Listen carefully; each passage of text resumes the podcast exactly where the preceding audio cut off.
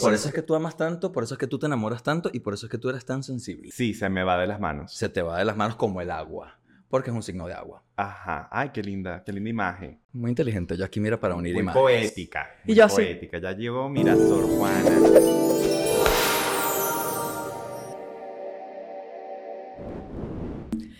Plegaria de Fito Páez. La música es una oración. La música es la luz del alma. Si vos vas rumbo a la libertad, rumbo al sol, tendrás que atravesar por un gran dolor. Madre Santa, Madre de Dios, cuando el hombre verá lo que es el amor. La música es una oración, la música es la luz del alma. No sé cómo explicártelo. Hay gente que no tiene nada, no necesita las palabras. Madre Santa, Madre de Dios, cuando el hombre verá lo que es el amor. Santa plegaria oración. Yo no voy a rezar, voy a dar amor. Alguien me regaló esta canción para que le haga bien a tu corazón. Madre Santa, Madre de Dios, cuando el hombre verá lo que es el amor. Y bueno, con esta eh, plegaria, que es eh, básicamente extractos de la canción Plegaria de Fito Páez, comenzamos este nuevo episodio de eh, En el nombre del pop. Hoy es un episodio muy especial para mí y quiero decir por qué. Porque vamos a hablar Para de una todos. canción, para todos, pero para mí desde una perspectiva diferente para ustedes. ¿Por Que qué? es especial, dice. Ella es especial. Yo soy especial. Ok. Bueno. Eh, ¿Por qué? Porque vamos a hablar de una canción y, y de un disco, además, que eh, es muy importante para mí y que lo que más me gusta es que eh, Israel tiene una perspectiva diferente porque no es tan fan y Edmundo una perspectiva diferente porque no, no estuvo familiarizado nunca como no solo con este disco, sino con este artista. Pero bueno, esta canción de este episodio es El amor después del amor de mi amado Fito Páez. Mm. Rodolfito Páez. Rodolfito Páez. Yo quiero primero decir que nosotros, yo soy Fabiola Moreno, arroba ojos rojos. Israel Rojas, arroba Apoloscopio. Edmundo Bianchi, arroba Edmundanchi. Y hoy, eh, y bueno, y siempre, estamos bajo la producción de nuestra querida eh, Vera La Pera, Vera Castro. Y sobre todo estamos bajo el manto sagrado del pop, como todos los episodios. Es así. Miren, yo quiero comenzar este episodio eh, haciendo, citando a un, a un periodista mexicano que se llama Carlos Lara, de El Economista MX. Imagínate, wow. Saludos a Carlos Lara. Tremenda fuente. Bueno, les puedo dejar el link si quieren para que conozcan a Carlos Lara. Pero él dice en un ensayo que hizo en El Economista acerca de la, de la serie de El amor después del amor, que ahorita vamos a profundizar en todo esto, dice, El amor después del amor no solo es el disco más vendido de la historia del rock en Argentina, es también el drama musical que muestra los 30 primero años, primeros años de la vida y obra de Fito Páez. Y eso, pues, creo que eh, nos, nos abre eh, a, a la conversación eh, acerca de, creo que vamos a abordar tres temas acá. El principal es la canción, El amor después del amor, pero no podemos hablar de la canción sin hablar del disco y sin hablar de la serie. Entonces, yo creo que lo primero que hay que hacer es hablar de Fito Páez para la gente que, eh, pues, no está familiarizada con este señor. Me parece imperdonable, pero bueno. Pero igual creo que estamos en un momento muy interesante para hablar de eso porque, sea, hablar de Fito Páez porque está viendo un renacer, o sea, está viendo Sí. como un reposicionamiento dentro de la, del- ¿no? de la, de la conversación, sobre todo ahora en redes sociales. Y que Sí. se- la serie sirvió para presentarle a Fito Por Páez eso. a nuevas generaciones y que además generaciones que crecieron con Fito Páez o que crecimos con Fito Páez están recordando esos tiempos. ¿no? Exacto. Cosas que vimos mucho Totalmente. eh, a- a- investigando para este episodio era el, la- el- el recuerdo que tienen muchas personas sobre esa época con la que descubrieron este disco, ¿no? Y lo que quiero dejar también en claro es que hay tanto para decir de esta canción y de este disco y de la serie que es muy probable que se nos queden cosas sin decir porque eh, te necesitaríamos un- una temporada. No, prefiero que, que se dé todo y que, que fluya. ¿no? En general no tengo prejuicios. Quiero, quiero que me cuentes, Israel, quién es Fito Páez. Rodolfo Páez, mejor conocido como Fito Páez, nace en Rosario, Argentina, un 13 de marzo de 1963. El señor es signo Piscis. Piscis, signo Ese de... es mi ascendente, amigos. Yo, Hermoso, por hermoso que sea. Piscis. Por eso es que tú amas tanto, por eso es que tú te enamoras tanto y por eso es que tú eres tan sensible. Sí, se me va de las manos. Se te va de las manos como el agua, porque es un signo de agua. Ajá. Ay, qué linda, qué linda imagen. Muy inteligente. Yo aquí mira para unir Muy imágenes. poética. Y muy yo sí. poética. Ya llegó, mira, Sor Juana. Rodolfito Páez es hijo eh, de Margarita Zulema Ábalos. eh, Ah, Fito viene de eso, de Rodolfito. Claro, pero- Ay, me encanta. Me crees que nació. Fito? Ustedes están viendo lo, lo poco familiarizado de Edmundo No, con pero Fito familiarizado en general con la vida. Porque yo no entendía, yo decía, pero Rodolfo, ¿y de dónde sale Fito? Aquí hay una mirada totalmente estéril sobre este cantante, amigos. Estéril. Pero sobre el mundo. Que no es lo mismo Sobre que asteric. Pero por Eso eso- soy yo. Ojo. Estéril, asteric. Edmundo seguramente pensaba que Fito en el INE, en la cédula, sería como nombre Fito, Fito Páez. apellido Páez. Fito Pe- es un nombre muy lindo. Rodolfito Páez, hijo de Margarita Zulema Ábalos, pianista, concertista, profesora de aritmética y álgebra, mujer además que le lega a Fito ese amor por el piano, la composición. Porque su mamá murió. Su mamá murió cuando él tenía ocho años. Ah, Ocho Exacto. meses. Ocho meses, ocho meses. Ocho perdón, meses. Ay, wow. Eh, el papá de Fito Páez era el señor Rodolfo Páez, empleado administrativo de la municipalidad de Rosario. Eh, un hombre un poco, mucho más, eh, un poco más estricto que eh, las abuelas y las tías con las que creció eh, Fito, eh, pero también muy amante de la música. Un hombre muy amante de la música clásica, de la música académica, del jazz, del bossa nova. Y durante su infancia, eh, Fito estuvo como muy nutrido de toda esta educación musical melómana de su padre. Ellos tenían una, una discotienda, de hecho, el papá. Y de Ah, hecho, por eso sí, eh, Ah, era de ellos. eso. Era de ellos. Ah, yo pensaba que ellos iban y pasaban las tardes No, en no, no, era de en él. Recordland.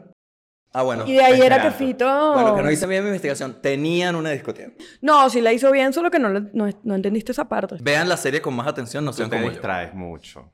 Me imagino a Israel, tipo, lavando los platos y escuchando. No, la- estaba muy enfermo ese día y un chico me escribió. Ah, Eh, Fito Páez forma parte de la llamada Trova Rosarina, un movimiento musical que se dio a inicios de los años 80 eh, y en el que Fito Páez da sus primeros pasos. El amor después del amor es una canción de 1992 eh, compuesta y producida por el propio Fito Páez. eh, pertenece y es el primer sencillo del disco homónimo, El amor después del amor, que era su séptimo LP después de... eh, ay, se me olvidó el nombre. Tercer Mundo, era el disco anterior. Como toda cosa que uno está haciendo, el, origen es bastante caótico. Había hecho Tercer Mundo, que era un disco como muy, muy contestatario. Entonces dije, bueno, no, ahora quiero ya, ya está. El amor después del amor, el disco, fue publicado el primero de junio de 1992 y la canción fue publicada como sencillo dos meses antes, el 6 de abril de 1992. Recuerden, generación Gen Z, y algo que hemos reforzado en todos los episodios de eh, este podcast, las canciones antes vivían una vida distinta, se lanzaban los sencillos, pasaba un tiempo, después se lanzaba el disco y tenían una vida mucho más larga. Desde que se lanza El amor después del amor, se convierte en el disco más vendido en la historia de la música popular argentina, con más de 1.100.000 copias vendidas dentro y fuera del país. Cuenta que se hizo hasta el 2012. Supongo que, bueno, después llega toda la oleada del stream y ya se dejan de contar y, bueno, se, vende mucho, se venden muchos menos discos. Eh, el disco cuenta con la participación de renombradísimas figuras del rock y la música popular Sí. argentina y suramericana, que todos eran amigos, además. que todos eran amigos, que crecen juntos, que además como que ayudaron, le ayudaron a producir los primeros discos a Fito, fueron coristas, fueron músicos de, de su primer disco, entre ellos contamos a Tuiri González, Luis Alberto Spinetta, Fabiana Cantilo, Celeste Carballo, Charlie García, Andrés Calamaro, Gustavo Cerati, Claudia Puyó, que es la mujer que hace la... La voz. Eh, Ariel Roth, eh, hermano de Cecilia Roth, además. eh, Mercedes Sosa, entre otros. 1992. Una pregunta. ¿Qué recuerdan ustedes de 1992? ¿Qué estaban haciendo en 1992? ¿Qué música recuerdan de 1992? Bueno, yo probablemente estaba dejando los pañales. Aprendiendo El mundo es muy pequeño, el mundo es muy pequeño. Eh, o sea, hasta el 92 yo tenía un año. Yo estaba claro, yo, yo, descubriendo el mundo. Pero, ¿qué música yo recuerdas tenía seis años. por primera vez? Mis primeras, o sea, mis primeras referencias musicales son Las payasitas ni fu ni fa, eh, todos los musicales de Venevisión, eh, El baile del perrito, Claro. El venado. Yo no sé si el baile perrito sea de ese año o, o un poquito más adelante, pero también forma parte como de mis, de mis recuerdos musicales, de mis primeros recuerdos musicales junto con el binomio de oro, por supuesto. ¿Y qué estaba haciendo en el 92? Tenía seis años. Ya sabía leer, es lo que te puedo decir. Pero ya había tenido, ya había tenido un novio.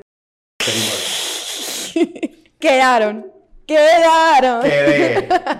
Quedaron. Ya había tenido un noviecito. A sus, a sus cuatro años ya había tenido un Solo novio, que Shakira lo, lo capitalizó, yo no. Tú no. Bueno, aprende. No, a ti, te, a ti te cambió la vida ese novio. Porque no yo hubo lo más. recuerdo, No man. hubo más. Pero lo recuerdo. Y, y en Noches de Insomnio he tratado de buscar, pasa que no me acuerdo su apellido, pero he tratado de googlearlo, para, de buscarlo en Facebook y eso a ver si aparece. Capaz es gay. Sí, o capaz tiene el mismo recuerdo de yo, que, ay, sí, yo también te recuerdo toda sudada, llena de tierra. Yo en 1992 estaba eh, escuchando a Sinead O'Connor. eh, Ay, qué en- intensa. Siempre fui muy intensa. no. Siempre fui muy intensa. Ay, no, fue, de mi, verdad. Fue mi, fue mi primer cassette. Fue mi primer cassette. Y una vez estábamos viendo el noticiero del mediodía en mi casa y eh, el presentador o la presentadora del noticiero, no lo recuerdo, dice, vamos a, a presentar la sensación del momento, que con su cabeza rapada y con sus letras eh, súper rebeldes, Yo. eh, se ha apoderado de los números unos de todo el mundo. Y yo recuerdo Yo. ver el video de Nothing Compares to You. Y yo me quedé anonadado, me enamoré de Sinead O'Connor hasta que les pedí a mis papás, los volví locos, que me compraran el cassette. Pero en 1992 lo que estaba sonando era Smells Like Teen Spirit de Nirvana.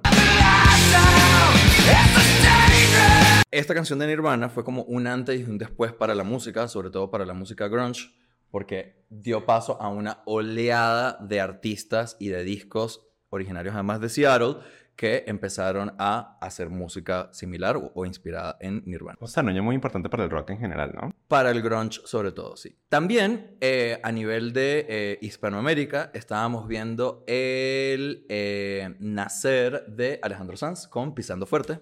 Yo soy solo un adolescente, pero entrar en tu mente, pisando fuerte. Yo a veces llego borracho a mi casa y me pongo a escuchar esta canción solo. Es muy bello. Es hermoso. Em, había salido también la película Robin Hood y Brian Adams era número uno con eh, la banda sonora Everything I Do, I Do It For You.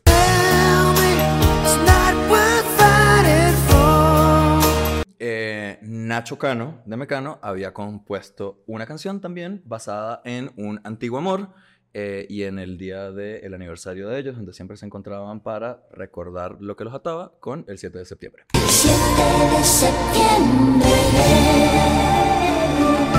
es nuestro aniversario. Por último, pero no menor, eh, sonaba Michael Jackson con Black or White. ¿Esa, ¿Esa canción de qué disco era? Dangerous. Ah, hace sentido. Hay un, músico antropólogo argentino que tiene un podcast que se llama Antropología Pop, que habla sobre el amor después del amor y explica un poco como la música que sonaba en ese momento y él dice que era una música como muy, muy oscura, eran sonidos oscuros y que Michael Jackson eh, cuando incorporó como sus sonidos a su música, dijo, esto, es- esto es lo que se va a poner de moda y esto es lo que yo quiero hacer. Y al final, él, este, este tipo, él, él, eh, él se llama, yo lo anoté acá, Juan Manuel López. Él lo que dice es que, ah, que Michael Jackson eh, pensaba que esto se iba a, a hacer, iba a ser de moda y que iba a pegar y no sé qué, y que era el, sonido, del futuro, y no, se equivocó. Y por eso ese disco es como tan raro y hay muchas influencias de ese tipo de música en la música que se hacía en ese momento. Volviendo al amor después del amor. Eh, la canción está inspirada en la relación amorosa de Fito Páez con la actriz Cecilia Roth, a que probablemente recuerden por películas como Todo sobre mi madre, Kamchatka. Kamchatka, una película que el mundo me perdió. Ay, Fabiola, ya. Diez años después. Tiene una relación con Cecilia después de haber tenido una relación larga con eh, la cantante y corista Fabiana Cantilo, a quien amó muchísimo, eh, quien la, le acompañó además en una larga etapa y discos de, de su vida. eh, Hasta la actualidad. Hasta la Y actualidad. Fabiana cantó en este álbum también. Fabiana canta en este álbum, de hecho. Sí. Hace coro, sí. Qué lindo. La- eh, tiene una canción hermosísima que se llama Dos días en la vida, que yo creo que es mi canción favorita del el disco El amor después del amor.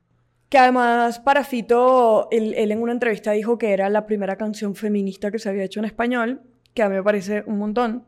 Dos días en la vida. Ajá, porque es sobre Thelma y Luis, sobre Sí, la claro. peli.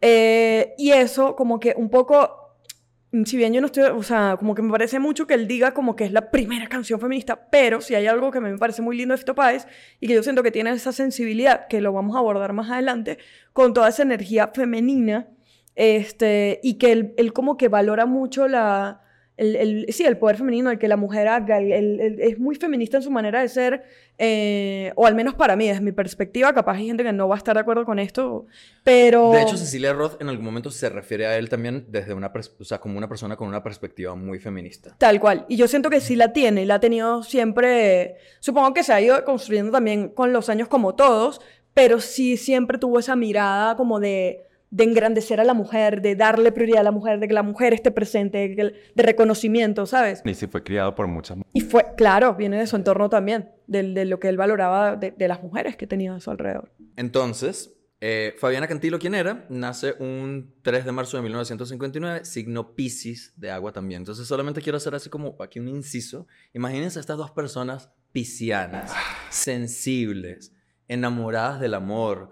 Eh, por un lado, Fabiana siendo quizás como súper explosiva, el- esta especie de manic pixie dream girl Libre, Fabiana era súper libre. que llega a este otro pisciano enamorado del amor, pero como mucho más estructurado, estudioso, eh, tranquilo, calmado. Eh, ahí había, mira, dos corrientes encontrándose. Ahora, a Cecilia. Eh, Cuéntanos. Fito, te cuento que Fito conoce a Cec- Rodolfito. Rodolfito conoce a Cecilia en una fiesta de disfraces que se organiza en casa de ella, de Cecilia, en Punta del Este. Fabiola nunca hubiese conocido a nadie porque Fabiola odia las fiestas de disfraces, amigos. Tú odias Sí. fiesta de No, yo no. No, él se disfraza, pero yo no, yo no, yo no podría tener esa historia porque casi que la única fiesta de disfraces desde mi infancia hasta la actualidad fue la del año pasado. Para la época de la fiesta de disfraces, Cecilia Roth estaba casada y Cecilia Roth dice, yo ya había visto a Fito Páez en una entrevista y me llamó la atención que él en esa entrevista estaba hablando de su exnovia, Fabiana Cantilo, y se refería a ella con muchísimo amor, se refería a ella con muchísima admiración, se refería a ella como una persona incondicional y desde una perspectiva muy feminista. Que eso también eh, es parte de, de la manera de amar de Fito Páez que ama a sus ex. Al menos las, las conocidas. Yo quisiera, yo quisiera tener la relación con mis exes que tiene Fito Páez. Total, todos. Todes. Porque es una cosa de hermandad.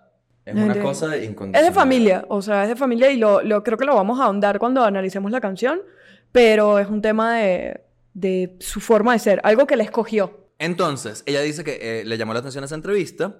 Eh, durante la fiesta de disfraces, unas amigas de Cecilia Roth llevan a Fito Páez porque él venía de estar muy triste. Pierde a su papá, pierde a su abuela y hasta a otra señora que lo crió. Que la pierden de una manera muy violenta, además, para quienes no saben, se metieron a casa de ellas y las asesinaron. A tres mujeres de su vida. Y ahí se queda completamente solo. Perdió a su mamá a los ocho meses. Después perdió al papá ahí medio adolescente. Y luego pierde a, a- a estas tres mujeres que lo criaron. Eso tiene que ver también con la letra de la canción y porque él dice ciertas cosas en la canción, o sea, a qué hace referencia. Y es eso, que él viene de una de un momento de su vida súper triste, gris, literal, en donde lo perdió todo, porque incluso dejó de hacer música, eh, lo querían involucrar con el tema, porque encontraron droga, y entonces era como que te queremos poner la droga a ti, entonces él y que, "Marico, o sea, yo no, no tenía eso ahí, o sea, entonces era como, la verdad era demasiado caótico, y después viene el amor, después del amor, y entonces... Entonces, llevan a Fito Páez porque viene de todo este proceso luctuoso terrible. Al día siguiente, eh, Cecilia Roth está durmiendo, tranquilita, suena el teléfono, ella contesta y era Fito Páez cantándole un bolero. ¿Qué hacen ustedes si los llama alguien y les canta un bolero por teléfono? Y Depende de quién alguien, sea. tú estás con alguien y esta persona te está cantando una canción. Me pondría nervioso, pero a la vez diría que el lico. Depende de quién sea, amigo. Por si te llama una persona a cantarte una, y esa persona no te gusta, Pero vas a decir, tú haces como. Peppa Pig, bye, y trancas. Fito Páez. Claro, si me llama Fito Páez, ahí me, me desmayo. Yo creo que a mí no me gustaría Fito Páez, pero bueno. O Yo- sea, a a mí me mí gustan sí. los hombres muy flacos. A mí sí, porque, eh, o sea, yo podría besarlo en la actualidad. Total. Yo lo, me parece que él envejeció muy bien. Sí, Se total. ve muy guapo ahora. Ojalá me pase. Después de eh, esa llamada, él la invita al cine y ella, como eh, era una mujer casada, se lleva a una amiga. Como que yo digo, mira. Amo, pensé que iba a decir, dijo que no.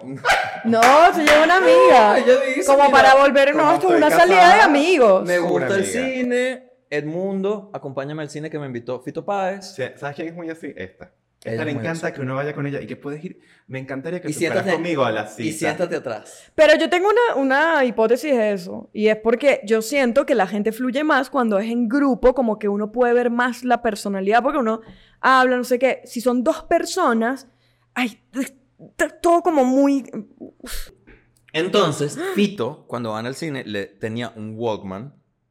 Y él le dice, mira, no tengo dónde, dónde guardar el Walkman. Guarda el Walkman. Fito me da la impresión de que él era como. como de, de perolitos. ¿Sabes? De gente que anda como con un montón de perolitos en la mano. Fito al día siguiente llama a Cecilia Roth y le dice, mira, dejé el Walkman en tu bolso, tenemos que vernos para que me lo devuelvas. Y él le dice, vale, vamos a vernos mañana, tal día, qué sé yo. Y eh, ella dice, voy a escuchar lo que tiene eh, este cassette aquí. Y lo que tenía era los demos justamente de Tumbas de la Gloria y otras canciones que posteriormente iban a estar en El amor después del amor. Lo que confirma que cuando él en Tumbas de la Gloria dice, tu amor abre una herida porque todo lo que hace bien también hace mal, no era para Cecilia, era para Fabiana. Sin duda. Ya, viste, se cierra todo. Ya para cerrar esta historia de amor, Fito Páez eh, viven este romance, se casan, maravilloso, adoptan a un niño. ¿Sabes que yo no sabía eso de que el primer hijo de Fito era adoptado? Eh, sí, el primer hijo de Fito, Martín, es adoptado. Y además Martín lleva como toda la tienda de Fito Páez. sí, el merch. Se separan Fito y Cecilia durante el rodaje de la película Vidas Privadas, dirigida justamente por Fito Páez y protagonizada por la propia Cecilia Roth. Fito en el disco Naturaleza Sangre habla de esta ruptura eh, y deja ver que fue porque la chispa del amor se fue apagando poco a poco. Cecilia en entrevistas ha declarado, nunca dejé de amar a Fito. Palabras textuales. Lo amaba como pareja y ahora lo amo como amigo, como hermano. La única manera que podemos descubrir de qué va este grandísimo amor es escuchando, la Escuchando canción. la canción. ¿Sabes también quién amaba como hermana a su ex? ¿Quién? Marc Anthony dijo eso de J-Lo cuando la besó en la... Y, y- y los hermanos Targaryen. Cuando la besó en la boca en los premios, ¿te Ya, Yo me acuerdas? acuerdo de eso porque además en ese momento, amigos, yo llevaba las redes sociales. Trabajábamos con las redes sociales de Marc Anthony y tuvimos que hicieron- resolvi- me- me resolver empezaron a llamar a las 4 de la mañana para ver cuál iba a ser la estrategia de posicionamiento de ese beso.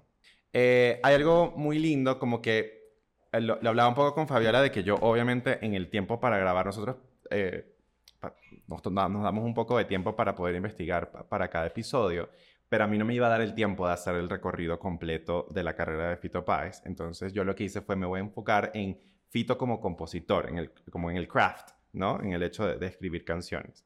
Eh, y, y y para mí eso es lo más rico y lo hemos hablado mucho porque para mí cuando yo puedo no solamente hallar el significado de una canción en la canción en sí, sino en el resto de las canciones del álbum, porque cuando, cuando para mí cuando un buen compos- cuando un compositor es bueno es porque usa imágenes recurrentes a lo largo del, de, de- de- de todo el álbum, de, de esa, de esa energía de álbum y además como que explora capaz las mismas historias pero desde, desde otros ángulos. Si ven, por ejemplo, el episodio que hicimos sobre Shakira, para mí Te Necesito y Antología son la misma canción, solo que están abordando el, el- el hecho del amor desde distintos ángulos, Y además Eh, inspiradas por la misma persona, en cierta inspiradas manera. por la misma persona. Entonces creo que eh, analizar un álbum, una canción como esta y, y también escuchar el resto de las canciones del álbum te va dando luces de por dónde van un poco los tiros, ¿no? Entonces, algo que me pareció muy lindo y, y me encantaría rescatarlo es que Fito dice, lo único que he aprendido del mundo es la confusión. Y la Yo. canción ha sido una forma de vincularme con el mundo que me permitió organizarme. Organizar ese como ese discurso interno, ¿no? Organizar los delirios, darle forma a esas cosas tan misteriosas que nos recorren y que generalmente no sabemos de qué se trata. Es, es ver un poco la canción como ese lugar de exploración, ese lugar en donde le das forma a algo que en tu cabeza todavía capaz no tiene un nombre y un apellido. Esto lo digo también porque en un momento me gustaría citar, amigo, yo me voy a poner un poco filosófico en el episodio de hoy porque... ¿Cuándo no? Siempre te pones ¿Cuándo filosófico, no? ese es tu No, rol. es que después me regañan. Eh, Tú te pones muy filosófico y romántico y por eso te queremos. Ok. Entonces, nada, vamos a ir escuchando la canción y vamos a ir eh, reaccionando a ella. Excelente. Y a, Enamórame, enamórame, Fito. a la palabra cantada. Qué buen intro. Qué buen.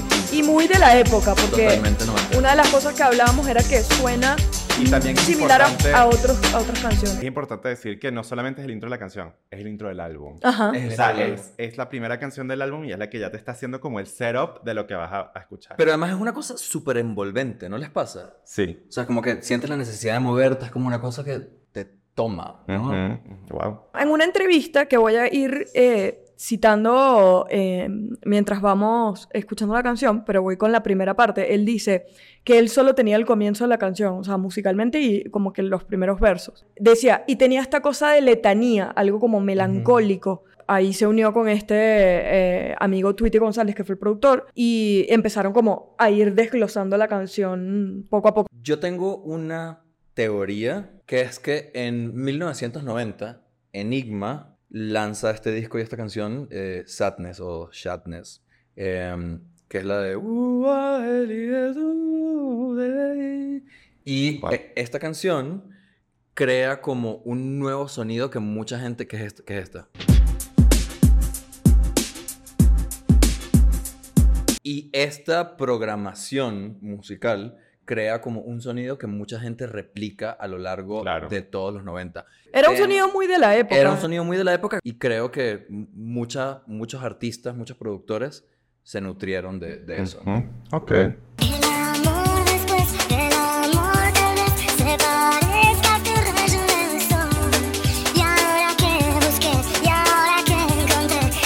Lleva el dolor. Qué lindo, ¿no? Hermoso. Como empezar con ese, con ese enunciado del amor después del amor. Algo que estábamos hablando antes de empezar a grabar es, claro, como yo vengo con esta mirada externa de sin saber, bueno, que además en general yo poco sé de chismes de canciones. De hecho, a mí eh, una Ah, amiga pero me- te preguntan uno de Shakira, te lo sabes todito. Fíjate que ni Y de tanto. Taylor Swift. Fija- no, fíjate que ni tanto. La gente siempre me regaña y dice, ¿a quién le escribió Taylor esta canción? Y yo no sé. O sea, como que yo no, no sé por qué no me meto tanto en el tema del chisme fuera de la canción. Pero eh, algo que me pasó mucho escuchando la canción, que yo decía, claro, el amor después del amor tal vez se parezca a este rayo de sol. Yo decía, claro, es el amor después del amor. O sea, me venía mucho esta imagen de Cher, de Believe, de Do You Believe in, Life After, Love? Temazo. ¿no? En lo que viene después del amor. Eh, y después de escucharla mucho, escucharla mucho, y escucharla mucho, también me quedó como un poco, o sea, dije, sí, puede tener este significado. Que es como la interpretación más común. Y más directa también. Decir el amor después del amor. No más directo. Decir, este es el amor que vino después de otro amor. ¿No? Pero mm, me, me quedó como una sensación y dije, esto también puede significar la transformación, o sea, de que tú y yo estamos en una relación y nos amamos. Claro. Terminamos y sigue habiendo amor. Hay otro amor, pero es con la misma persona. ¿Me explico? O sea, como el amor Muta. después del amor es otro amor. Se convierte en otro amor Se convierte en otro amor. de hermanos, de familia, de amistad, de Y me hace admiración. mucho sentido, sobre todo cuando dicen lo de la relación que tiene Fito con sus ex, de, de que sigues, siga, tú no puedes decir que no sigue habiendo amor. Ahí sigue habiendo amor, pero es otro amor, es otro tipo de amor. Claro, después viene toda esta imagen de este rayo de sol, que cuando obviamente usar esta, esta imagen del rayo de sol es como un, como un amanecer, como un, algo que está, pero también puede, Nuevo. hablar, también puede hablar de un atardecer. ¿Me explico? O Sí, sea, al final es que- simplemente él hacerse referencia al rayo de sol porque venía de una época muy oscura de su vida. Ujú. Y si bien esta interpretación que tú, tú estás dando que puede aplicar para un mismo amor que se transforma, em, porque siento que la canción ha mutado a medida... Al final del día, un artista puede escribir una canción basándose en una cosa y cuando la pasa, la manda pa'l- para, para la gente, la gente la recibe de la manera en la que la necesita. El mejor ejemplo es eh, Flamingo de La Vida Bohem, que todo el mundo piensa que Flamingo es una canción de amor de pareja Y y, es para una- la mamá, es ¿no? para su mamá. Pero bueno, porque la gente eh, interpreta lo que necesita. Canción que aparecía en los créditos finales de un cortometraje estudiantil que hice con el que gané un premio y que además La Vida Web me cedió los derechos gratis. Mi vida. Entonces, bueno, tienes esto de se aparezca el rayo de sol. Y ahora que busqué y ahora que encontré el perfume que lleva el dolor. Me parece una, una imagen como muy preciosa, ¿no? Y también me deja como esta sensación de el dolor no se ha ido, pero hay un lado del dolor, Que hay una pulsión ahí todavía. no, y que también que puede ser en, en- en- Encantadora. encantador, como, sea, cuando hablamos de perfume, hablamos de algo que, engatu- que engatusa, quiero decir, pero... Que envuelve, Que ¿no? Que envuelve, envuelve. que te envuelve, ¿no? Que no termina de ser tan terrible. Y que también tiene que ver para mí, no sé si es así, no sé si Fito lo ha dicho en algún momento de esta manera, pero para mí tiene que ver también con, con la intimidad de conocer. O sea, cuando, cuando tú tienes, Es cuando verdad. alguien te deja el perfume, Claro. es porque te abrazó. Te abrazó. Y Porque una está la cercanía. memoria. Y está Tú atado a la recuerdas el memoria, o sea. Cuando tú hablas, el perfume que lleva el dolor es porque tú has conocido el dolor. Lo has conocido. Y además que creo, si no me equivoco, que de los sentidos, el, el- el que más lleva al, al recuerdo, Al recuerdo a la es memoria el, es el olor. el olor. Pero en otra canción, que es Tumbas de la Gloria, él dice, tu amor abrió una herida porque todo lo que te hace bien siempre te hace mal. Entonces un poco de no terminar, no dejar de lado, o sea, pa- parte de amar también es sentir ese dolor.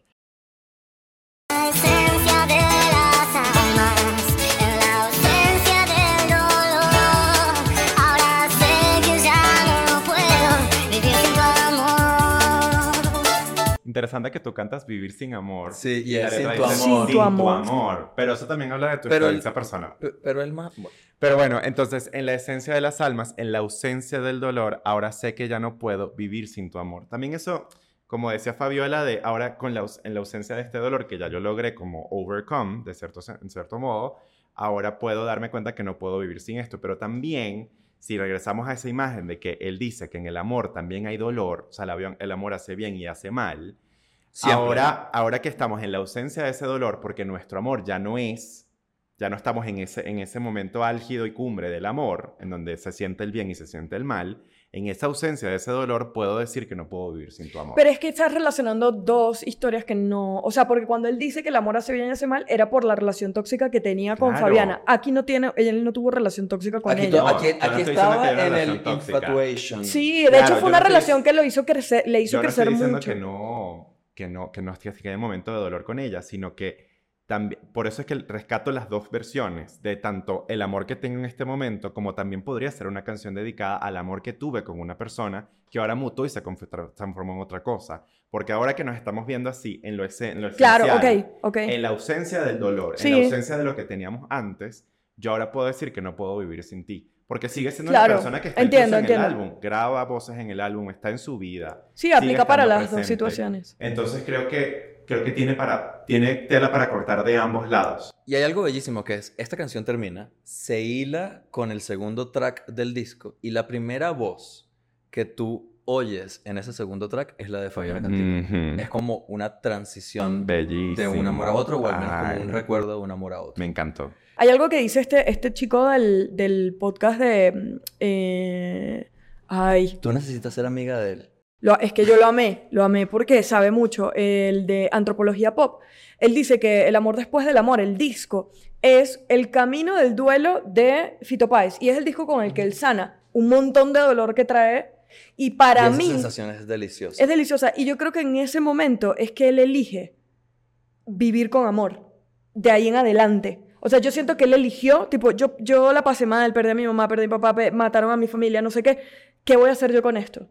Y tanto así que él ni siquiera hacia los asesinos de su familia, él no tiene rabia, él no les tiene rencor, él dice que se haga justicia, pero él no dice tipo, yo los quiero matar y deberían morir y no sé qué, cero. Él dice como que, bueno, es lo que tenía que pasar. Es un tipo como muy noble en ese sentido y para mí él decidió tipo, ¿qué voy a hacer con este sentimiento? O lo transformo en amor o bueno, me quedo siendo O lo odiador. y- en música. en, eh, pero claro, desde el amor en música, pero o, lo- o me quedo odiando Claro. la vida y victimizándome. Y creo que él escogió simplemente el amor. Sigamos. Play.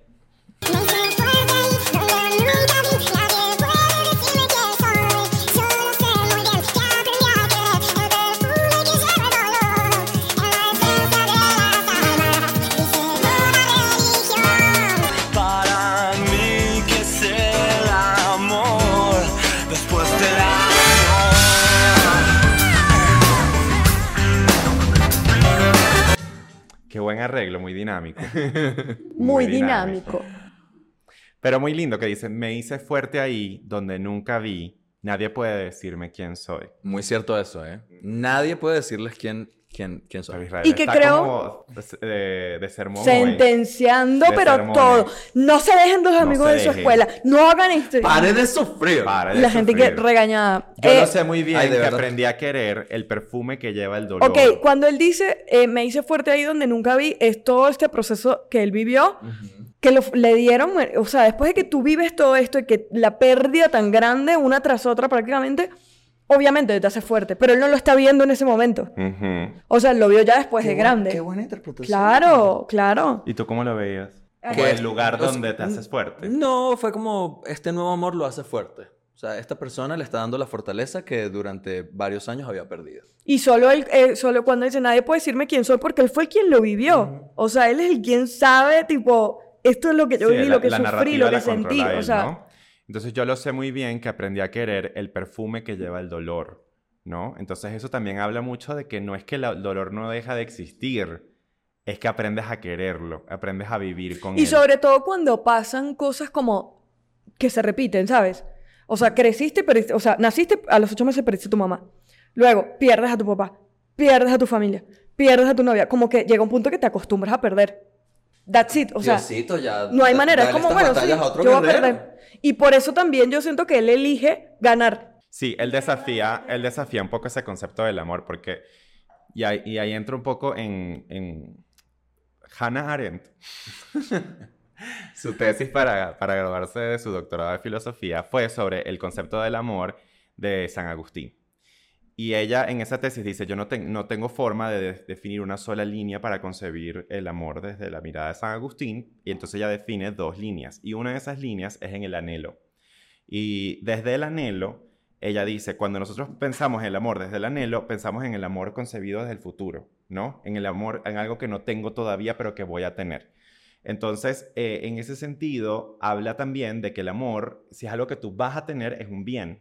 Claro, Correcto, y es esperanzador. Es esperanzador, pero a la vez, al ya convertirlo en un bien, todo en este mundo eventualmente deja de ser. La vida deja de ser. Todo, todo en, en un momento de- desaparece. Entonces, ¿qué es lo que pasa? Una vez al tú obtenerlo, cuando ya tú obtienes el amor, el- lo que viene inmediatamente en lo que se convierte es en el sentido de que en cualquier momento también lo voy a perder. Y ahí rescato lo que dices de que él decide ganar. Él decide decir, sí, el amor se pierde en algún momento, pero después, tanto este amor se transforma en otra cosa, porque ¿Y él le sigue llega llamando otro? amor. Claro, claro, Él sin él le duda. sigue llamando amor, Total. eh, como también llega a otras cosas. Y ¿sabes? cosas buenas, o sea, es- y para mí es eso, es como una, una declaración de que, de que el futuro es prometedor y que va a ser bueno y vas a estar bien. Como diría Jorge Drexler, nada se pierde, todo, Todo, se, se transforma. Y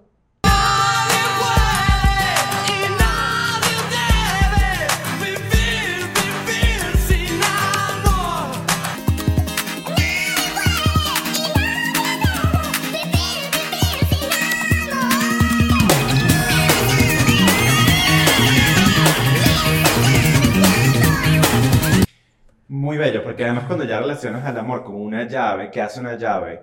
Abre. Abre. Abres el corazón. Él la llave que abre el corazón de Fito. Sí, y, y el, y que, que abre todo, que abre ventanas, que abre puertas, que abre posibilidades, que abre oportunidades. O sea, es lo que te digo, es el futuro prometedor, es la esperanza. Eh, y hay algo que él dice, de esa frase específicamente de, de nadie, debe, nadie puede y nadie debe vivir sin amor, que él dice que mm, a- con esa frase la canción que empezó siendo sobre una persona y sobre un amor, que en este caso era Cecilia, se convierte en, de alguna forma, eh, se convierte en una canción que de alguna forma estaba en busca de una redención. Y dice, eso, eso había que gritarlo. Este, y después, bueno, se convierte en un himno este, con el paso del tiempo y bueno, se termina transformando en una de las canciones más importantes de él. Gracias Pero a es Claudia Puyó que la inmortaliza. con Muy ese loco que él mismo reconoce cómo empieza de una manera y termina siendo una canción sobre una redención del amor. Ya para cerrar la parte del análisis de la canción, para que producción em, no me regañe, solo quiero decir lo siguiente.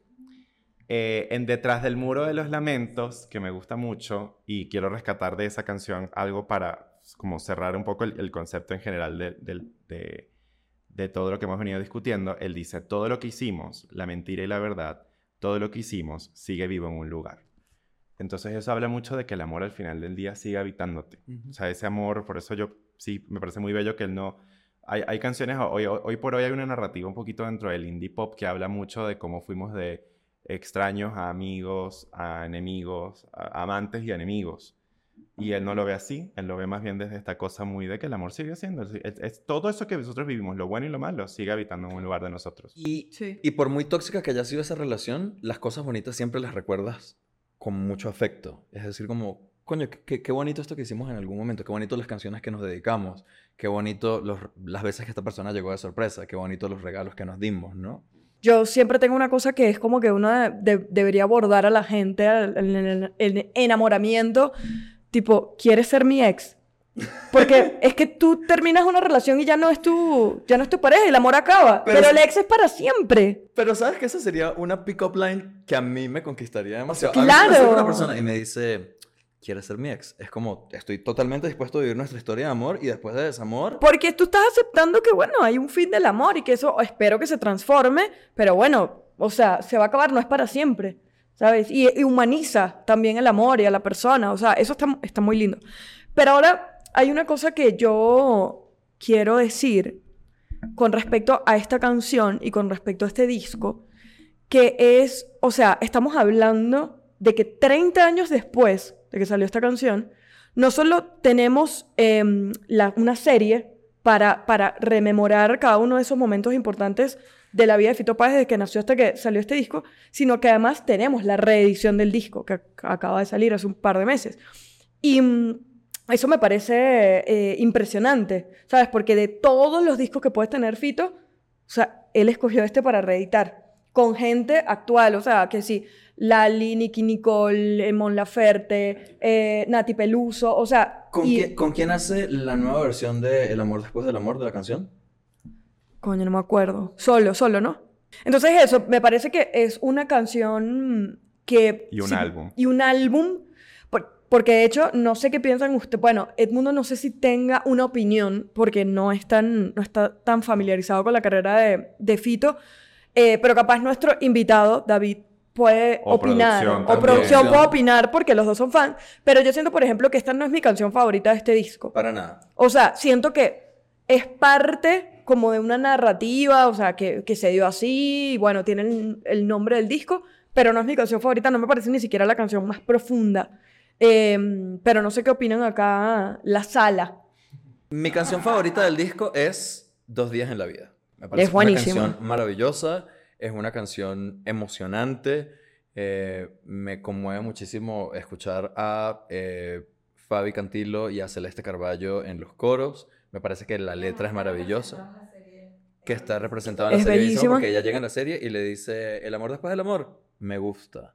Y empieza a cantar la canción.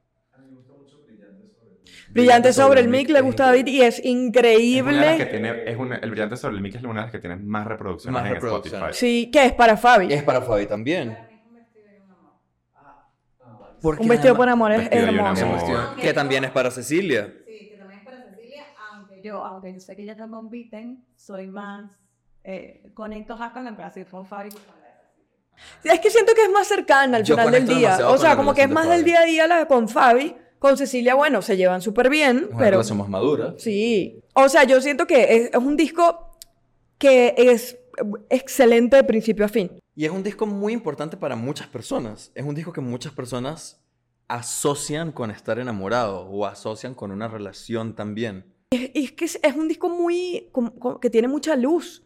Porque si tú vas escuchando el del primer disco de Fito hasta llegar acá, son discos oscuros, sobre todo. Pero, claro, pero son discos que pe- son pesados, o sea, musicalmente. Y aquí como que... psh, Es como su primer álbum de amor, diría. No, porque yo ya cantábamos eh, canciones de amor antes, pero sí siento que es un, un álbum que presenta muchas formas de amor. Por Cecilia, o el amor de la ex, o el amor de la familia, el amor hacia la ciudad, hacia, hacia, la, hacia la historia de vida, o sea, creo que tiene mucho de eso. Y ahora, mencionaron la serie, yo quiero saber si ustedes la vieron y quiero saber también eh, qué piensan de la serie, o sea, si tienen algún comentario, alguna opinión. Yo no la vi, pero toda la, o sea, todo el mundo que me habla me dice que es lindo por el tema como emocional que tienen, como el vínculo emocional que tienen con Fito, pero que no, le, que no les pareció ni que estaba bien actuada, que había como temas en el guion complicados. Yo la estoy viendo, no la he terminado de ver, o sea, la estaba viendo para tener más contexto para, para este episodio.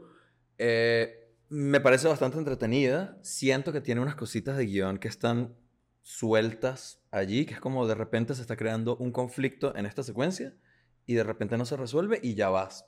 a- a un- o sea, el papá de Fito lo está esperando súper preocupado porque la policía está persiguiendo a los rockeros. El papá de Fito no puede dormir, lo busca en el cuarto. De repente Fito está como esca- escapando de la policía y yo digo, ah, bueno, lo próximo que viene es que viene Fito a su casa, el papá lo confronta y ahí armamos como todo el conflicto de por qué este señor lo sobreprotege de cierta manera. No, cortea, están ellos escuchando un disco felices de la vida. Es como, Claro. mm, Es como la maleta de Zendaya que todavía estamos esperando. Exactamente. Tal cual. Hubo pero un tema es- de presupuesto y tuvieron que Claro. echar tijera mucho la- y por eso se nota demasiado como que saltos Ajá. que no se justifican, como que Sí. porque estamos aquí pasamos por otra cosa. O de repente ellos están siendo perseguidos por toda la dictadura militar, pero ya de repente están teniendo fiestas ochenteras felices pero de es la por vida. eso. Entonces como que nunca se resuelve, ah, bueno, me estás hablando de un background político, ¿en qué momento se resolvió todo este problema? O Claro. no se ha resuelto. Hay Mira, una apertura. Para mí, eh, yo lloré eh, en cada episodio, yo lloré. O sea, por todo, por su historia, porque conecto demasiado con, con las canciones de él. De hecho, eh, investigando para, para hacer el podcast y leyendo otros podcasts, escuchando otros podcasts, escuchando el Leyendo. disco, eh, me erizaba y me daba muchas ganas de llorar. O sea, a mí me conmueve mucho la forma en la que él escribe. Me llega mucho al corazón. Eh, y me pasó con la serie que yo reconozco que no es una serie que está bien hecha, no es una serie que está bien actuada, salvo Fabiana, Fabiana el- el personaje de Fabiana y el personaje de Charlie se, se roban todo, o sea, es así, pero igualmente a mí me llegó, a- a- me atravesó, ¿sabes? Y es como, wow, más bien es como, quisiera saber, quisiera que hubiese otra parte, quisiera que hubiese más, que entonces vayamos, pero sé que no va a pasar porque sé que el problema que tuvo la serie fue de presupuesto. Y al final es un homenaje, o sea, forma parte del concepto de, bueno, estoy relanzando el disco después de 30 años, El amor después del amor, y con esta serie complemento. Al final eh, eh, siento que el, el impacto de, de, Fito Páez eh, dentro de la música, de- dentro del rock argentino, dentro del rock latinoamericano y dentro de la historia de la música es... em, es lo que nos tiene hablando acá. O sea, y tenemos un montón de gente eh, conocida y no conocida que conecta con él. Habrá gente como en el caso del mundo que, bueno, le cuesta un poco más o no, no, no le da por qué, pues no le gusta tanto, qué sé yo. Pero sí es reconocible el, que estos discos de, de, de Fito, pues han marcado un antes y un después en, en la música, sobre todo en la música argentina. Creo que Rolling Stone hizo una lista justamente como de los 100 mejores discos del rock y está El amor después del amor y tiene además Fito Páez tres discos más, ¿no? Tiene el que es con Spinetta, tiene el que es, eh, tiene Giros y tiene... Es que Giros también fue el que lo... El que lo el catapultó. el que lo catapultó realmente. O sea, como que... tre- eh, o sea, el amor después del amor lo terminó de, de explotar, pero empezó con Giros. Y tengo algunas anécdotas eh, de gente que nos mandaron por redes sociales y, bueno, de gente que, de- que comenta en el video oficial en YouTube. La primera que tengo fue una chica que yo dije como... em, pregunté y dije, ¿para qué pregunté? ¿Sabes?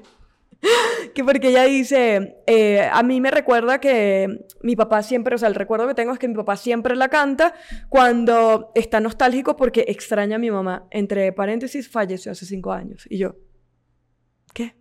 Entonces, es muy, eh, fue muy lindo porque como que siempre pensamos como en el amor vivo y al final, pues también lo que hablábamos, el amor después del amor se transforma en que, bueno, yo siempre te voy a amar estés donde estés.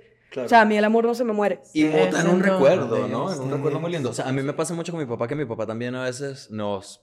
eh, Cuando, cuando nos veíamos, porque bueno, no nos hemos podido ver en un buen tiempo, pero nos reuníamos a tomar una cerveza y poníamos música que nos recordaba a mi mamá. Y, y Claro. me parece una co- cosa Una muy manera hermosa de, de- de recordar a alguien. recordar y rendirle eh, homenaje a alguien a través de la música. Total.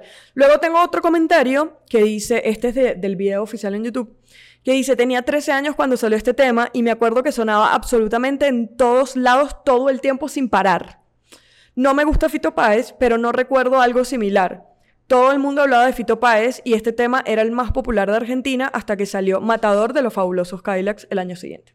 O sea, era una cosa que eh, de verdad para los argentinos es un disco muy particular que este chico de, de antropología pop, por favor escuchen este podcast porque me vuelve la cabeza, él dice que era- es un disco que, que los acompañó en una etapa como de, de un momento a otro. O sea, si eras niño, te acompañó en la etapa a tu, a tu adolescencia. Si mm, te, te estaba, eras adolescente, te acompañó en la etapa de la adultez. O sea, como que, eh, así como fue el camino de duelo para, para Fito Páez, es el camino de ellos como de un momento muy importante a otro. Claro. Entonces, eso creo que está O quizás espectacular. los acompañó en la etapa de un nuevo amor. También, también.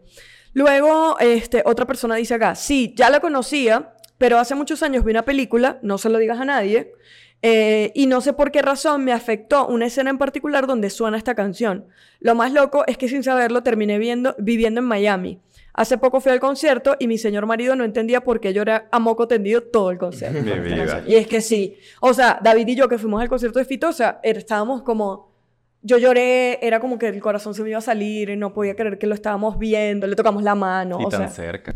lo vimos cerquísima. Y, y, y si, si no estoy mal, mucha gente de la comunidad LGBTIQ conoció a esta canción a través de esa peli. De esa peli. Porque además, eh, no se lo digas a nadie, es una película peruana, en cierta manera como clásica o de culto del cine queer. eh, Yo no la he. Ujú. Es con Christian Meyer, el actor Ajá. de telenovelas. Y es basada en un libro de Jaime Bailey. Eh, luego tengo otro comentario que dice, esta canción es tan grande y profunda, para mí habla de liberarse y reconstruirse después de una pérdida, no solo amorosa o de una relación, sino también de una crisis existencial. Estos periodos oscuros en nuestras vidas habla de ese momento en que re- redescubrimos la fe, el creer y el amar después de experimentar un gran dolor. Igual hay gente que no, que no le gusta o que le trae un mal recuerdo esta canción y como esta persona que dice, me recuerda mi noviazgo con mi ex esposo. Em- emoji, Emoji de... Que bueno, también puede ser que el amor después del amor se convierta en odio. No. sé. No, Esa es porque otra son los canción. amores, esa es Esa otra canción, esa es otra canción. Y para terminar, eh, este comentario que me encantó y que lo quise poner al final, porque me parece muy hermoso, que dice 31 años después, pues realmente el, el cumplió años 30 el, el año pasado, 31 años después de nadie, eh, t- t- 31 años después, nadie puede y nadie debe vivir sin amor. Mi O sea, vida. eso es una premisa que es como, no importa cuánto tiempo pase, somos fiel creyentes los fans de Fito en ponte que esto es así. Eh, gracias por llegar hasta acá, los queremos. em, síganos en nuestras redes sociales personales, arroba ojos rojos Arroba apoloscopio. Arroba Edmundanchi. y Mándenos- arroba Vera la Pera, nuestra productora, que nos aguanta. Y eh, muchas gracias a, nuestro amigo público David, invitado, público. David González, nuestro asesor legal. Nuestro asesor legal. Los queremos. Y vivan siempre bajo el manto de El Pop.